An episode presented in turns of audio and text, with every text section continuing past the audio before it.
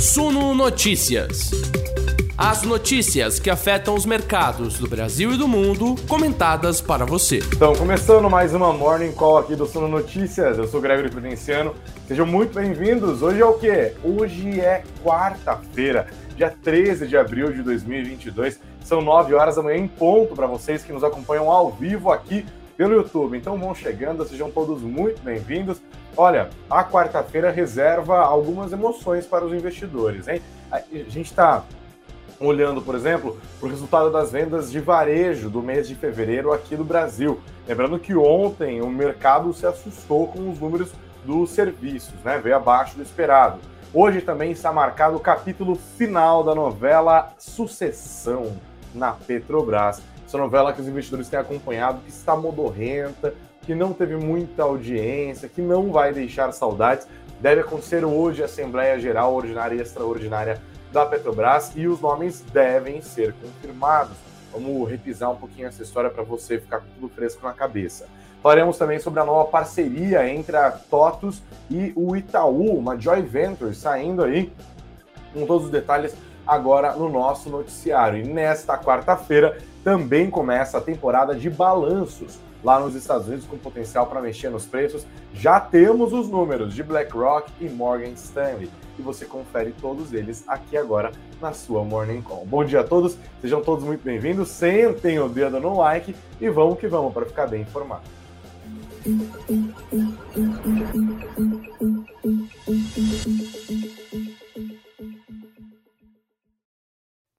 Começamos a nossa morning call desta quarta-feira olhando para o mercado internacional. As bolsas estão operando sem direção única lá fora, leve alta entre os futuros de Nova York neste momento. As bolsas da Europa operam majoritariamente no vermelho, com novas sinalizações de Vladimir Putin, presidente da Rússia, de que a guerra na Ucrânia deve continuar, tá? Nós também tivemos um dado que afetou as bolsas europeias. Hoje, o CPI, a inflação é, ao consumidor lá no Reino Unido chegou a 7% em março, estava em 6,2% em fevereiro. É uma aceleração da inflação, assim como nós estamos vendo no Brasil, assim como nós vimos ontem no CPI dos Estados Unidos, tá? Isso também está puxando para baixo as bolsas lá na Europa. Outra expectativa é com a decisão de política monetária do Banco Central Europeu, que vai ser anunciada na quinta-feira, né? Então é a mesma novela que a gente está vendo aqui, a inflação muito alta, o que, que a Selic, até onde o Banco Central vai levar a Selic?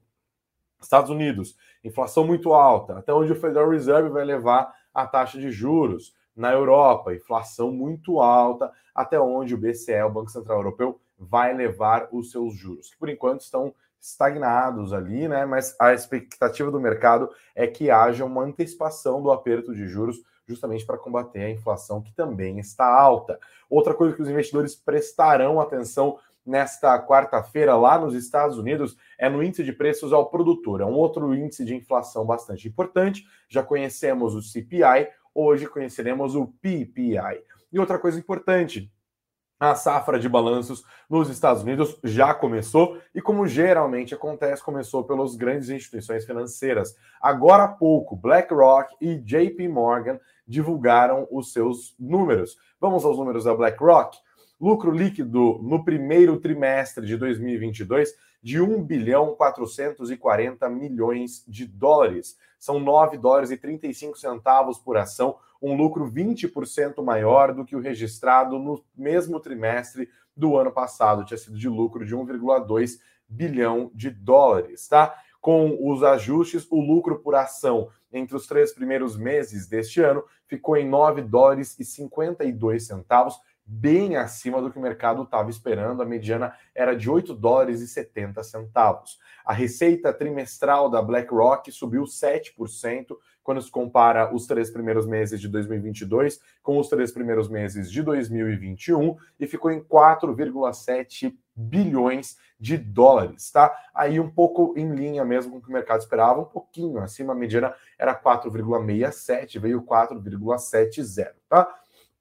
Bom, no final do primeiro trimestre desse ano, sabe quanto que a BlackRock, que é a maior gestora de recursos do planeta, tinha no seu portfólio? 9,57 trilhões de dólares. 9 trilhões 570 bilhões de dólares sob sua administração. Agora, os números do JP Morgan. JP Morgan teve um lucro de 8,3 bilhões de reais no primeiro dólares, pelo amor de Deus, né? Dólares no primeiro trimestre de, deste ano. E aí o, foi o contrário do, da BlackRock. Esses 8,3 bilhões de dólares do maior banco privado dos Estados Unidos significam uma queda de 42% do que foi apurado nos primeiros três meses do ano passado. O lucro por ação ficou em 2 dólares e 63 centavos, menos do que o mercado esperava. O consenso era de 2 dólares e 72 centavos. A receita caiu 5% no primeiro trimestre desse ano em relação ao primeiro trimestre do ano passado, ficou em 30,72 bilhões de dólares, tá? E nesse caso, um pouquinho acima do que o mercado esperava, que a mediana era de 30,59 bilhões nessa manhã ainda parando com os balanços que devem repercutir agora nas bolsas americanas e podem inclusive aparecer aqui nos preços ativos do Brasil. Fique esperto com os preços dos nossos bancos também, né? Geralmente rola uma sintonia ali entre as instituições. Nós olhamos agora também para os preços do petróleo que vão subindo moderadamente, cerca de 1%, de olho nessa fala do Vladimir Putin que eu falei agora, né, de que a guerra deve continuar. E também a partir de um relatório divulgado agora há pouco pela Agência Internacional de Energia, que cortou projeções da demanda e também da oferta da commodity, tá? Então, tem uns ajustes aí, lembrando que os preços do petróleo na segunda-feira caíram 4%, ontem, terça-feira, dispararam 6%, e agora vão subindo 1% no começo dos negócios desta quarta-feira. Beleza? Bom, vamos olhar agora para a PMC. A pesquisa mensal de comércio foi divulgada agora há pouco pelo Instituto Brasileiro de Geografia e Estatística, num dia de, logo depois da divulgação da pesquisa mensal de serviços, que frustrou as expectativas do mercado. Tá? Vou compartilhar a tela aqui para a gente dar uma olhada nos números é, divulgados. O mercado está esperando uma venda, né, um crescimento de 0,2% nas vendas do varejo restrito em fevereiro, uma desaceleração em relação a janeiro, onde, quando houve uma alta de 0,8%. 0,2% é a mediana. Deixa eu dar uma olhada no site agora. Vamos ver. Crescem 1,1%. Aqui nós temos um número bem, bem melhor do que a mediana do mercado, tá? Como eu disse, a expectativa era de uma alta de 0,2%, veio um crescimento de 1,1%, a segunda alta consecutiva. Assim, o setor de varejo está 1,2% acima do patamar pré-pandemia, 4,9% abaixo do pico da série histórica que foi atingido em outubro de 2020. No ano, o varejo acumulou variação de menos 0,1%, estagnação, portanto, e nos últimos 12 meses, uma alta de 1,7%. Seis das oito atividades pesquisadas tiveram taxas positivas em fevereiro. Embora o setor de livros, jornais, revistas e papelaria tenha crescido 42,8%, os maiores impactos vieram de combustíveis e lubrificantes, com uma alta de 5,3%, móveis e eletrodomésticos, 2,3% de alta, tecidos, vestuário e calçados, 2,1%. É bom destacar que essa alta de 42% no setor de livros, jornais, revistas e papelaria tem a ver para uma questão uma questão sazonal, né? Fevereiro é volta às aulas, né? E aí a galera sai comprando materiais escolares, livros, né? Materiais de papelaria crescem nas vendas nesse período. Então, temos aqui bons números de varejo. Se ontem os dados dos serviços prestados decepcionaram, agora nós temos um bom número para o setor de varejo na manhã desta quarta-feira. Vamos ver se isso ajuda o mercado hoje, tá bom? Mais destaques. E agora a gente começa a olhar para a Petrobras, que é o assunto principal do dia aqui no nosso país, tá? Tem Assembleia Geral Extraordinária, é ordinária e extraordinária essa Assembleia hoje, que deve ser o capítulo final da novela da sucessão da Petrobras, que a gente tem acompanhado tão de perto nos últimos dias e que tão mal fez aos papéis da ação. Primeiro fez bem, porque o mercado gostou da indicação de Adriano Pires para a sucessão de Joaquim Silva e Luna, depois fez mal, porque Adriano Pires acabou fora do cargo por conta de conflitos de interesses. A mesma coisa aconteceu com Rodolfo Landim, que estava indicado à presidência do Conselho de Administração da Petrobras. E hoje nós temos devemos ter aprovação, né? A expectativa é essa, dos dois novos nomes que o governo indicou na semana passada. Para a presidência da estatal, o nome é de José Mauro Coelho, né? Que vai ter o seu nome submetido também ao Conselho de Administração da Petrobras. O comitê ontem avaliou o nome de Eduardo Carrer para integrar o Conselho de Administração.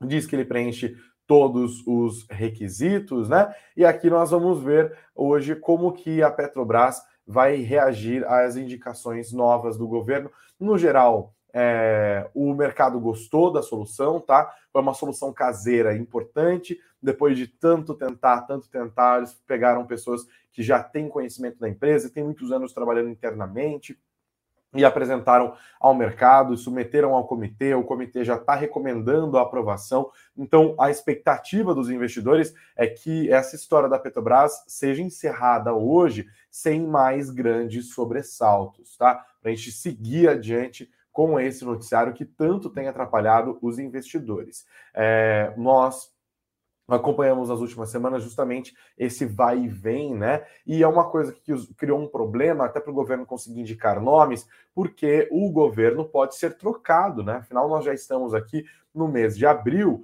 as eleições acontecem em outubro é, e o próximo presidente, se não for eleito, reeleito no caso, o presidente Jair Bolsonaro, assume logo em janeiro. E aí ele poderia trocar de novo essas, esses cargos de liderança da Petrobras, afinal a União é o acionista majoritário. Então tem muita gente que falou, olha, eu vou me segurar aqui porque, né, para onde que é, onde que eu vou me meter?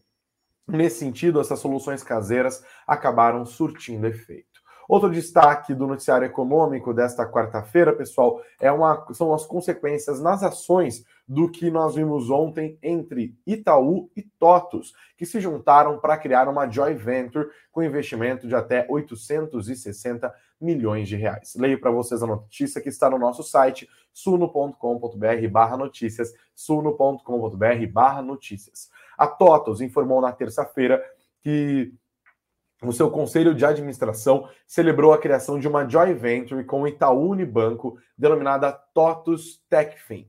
O objetivo, de acordo com o fato relevante enviado à CVM, é operar uma plataforma digital de serviços financeiros para pequenas e médias empresas. A integração ocorre de forma nativa aos sistemas de gestão da TOTUS, o que facilita a contratação e a distribuição conforme a definição de uso inteligente de dados transacionais a companhia e o Itaú acordaram 50% para cada na participação dessa joint venture. Para fim de desenvolvimento das atividades, ambas as empresas vão contribuir com as respectivas expertises, além de seguir com as seguintes obrigações. 1. Um, a TOTUS vai contribuir com ativos de sua dimensão de negócios TechFin, incluindo a totalidade das ações de capital social votante da Supplier. O Itaú vai ser responsável por disponibilizar funding para as operações da Joy Venture pelo prazo e nos volumes necessários, e também a expertise financeira, contribuindo com o desenvolvimento de produtos financeiros da Joy Venture e fazer um aporte primário Itaú de 200 milhões de reais no capital social da empresa. Além disso, o Itaú vai pagar outros 860 milhões de reais a TOTUS pelas ações da Joy Venture, do qual 410 milhões serão pagos à vista na data de fechamento da transação. Então, o aporte importante do Itaú um movimento importante na consolidação de serviços financeiros para pequenas e médias empresas, envolvendo a maior empresa brasileira de software e o maior banco brasileiro de todos, né? o maior banco, inclusive, é, da América Latina. Hoje é dia de prestar atenção em como as ações dessas duas instituições vão reagir. Itube 4, Itaú, TOT S3, as ações da TOTUS. O mercado também serve, segue prestando atenção na greve dos servidores do Banco Central. Pessoal, eles se reuniram em assembleia ontem e decidiram seguir com a paralisação, tá? Foi uma nova votação. As negociações com a diretoria do Banco Central não surtiram efeito e segundo Fábio Fayad, que é o presidente do Sindicato Nacional dos Funcionários do Banco Central, a continuidade da greve foi aprovada por 80% dos funcionários da autarquia. 80%, tá? Foram 1.300 votos de servidores do Banco Central. A categoria está de braços cruzados desde 1 de abril em busca de recomposição salarial de 26,3% e reestruturação de carreira, como mudança no nome de cargo de analista e exigência de ensino superior para concurso para técnico. Então, isso, esse impasse, né, que tem deixado o mercado às escuras em grandes indicadores muito importantes, o Boletim Fox, fluxo cambial e outros dados, inclusive, também estão afetando o humor do mercado hoje. É difícil, né, seguir com o mapa apagado. É isso que a gente está vendo agora. A greve de fato tem surtido efeito, mas as negociações não têm avançado. O mercado continua prestando atenção nisso. E finalmente, pessoal, falando já de greve de servidores de Banco Central, nós temos uma outra quase paralisação acontecendo, mas na Receita Federal, tá? Os funcionários da Receita Federal estão em operação padrão que está represando cargas e prejudicando a produção de vários produtos, como diz a matéria aqui no Orama Rodrigues, do Estadão, de sabão em pó ao pãozinho. Leio para vocês. Cargas paradas nos portos há quase três meses. Navios sem espaços para desembarcar mercadorias. A operação padrão dos auditores da Receita Federal tem travado a importação de insumos e prejudicado a produção de produtos que vão desde pãozinho ao sabão em pó. Levantamento do Instituto Brasileiro de Comércio Internacional e Investimento, IBCI, mostra que o movimento dos servidores elevou de 5 para 20 dias o prazo médio para desembaraço de cargas importadas via portos e aeroportos do Brasil. Os dados constam em carta que vai ser encaminhada hoje ao ministro Paulo Guedes da Economia.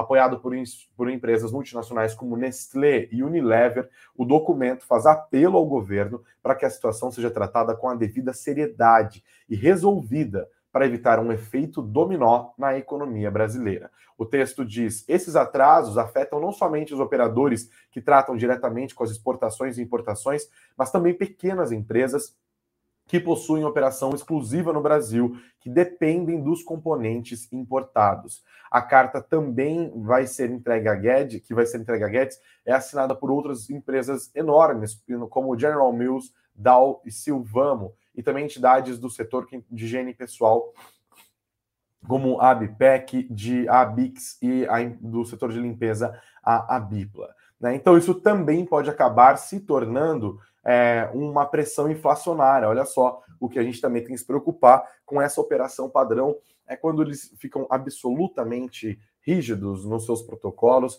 e isso atrasa todo o procedimento de desembaraço de mercadorias.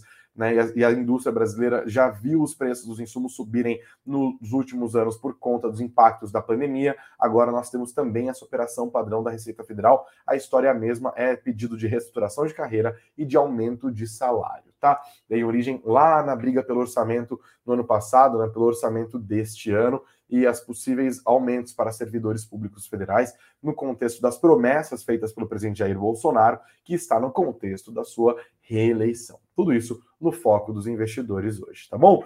Bom dia a todos, galera. Esses são os destaques dos destaques aqui. Bora ficar de lupinha acompanhando. Nós acompanharemos tudo também ao vivo, sempre em tempo real, no nosso site, no suno.com.br barra notícias, suno.com.br barra notícias. Já vai entrar o link do ao vivo ali, tudo que for fazendo preço domesticamente e internamente, a gente vai publicar lá, tá? Então você acompanha tudo e às 19 horas, se Deus quiser, estaremos de volta aqui na nossa live de fechamento. Um ótimo dia para todos vocês, excelentes investimentos e vamos que vamos, que a semana tá só Tá na metade tecnicamente, mas tem feriado na sexta, né? Ah, então a gente já hoje já é praticamente quinta-feira nos nossos corações aqui.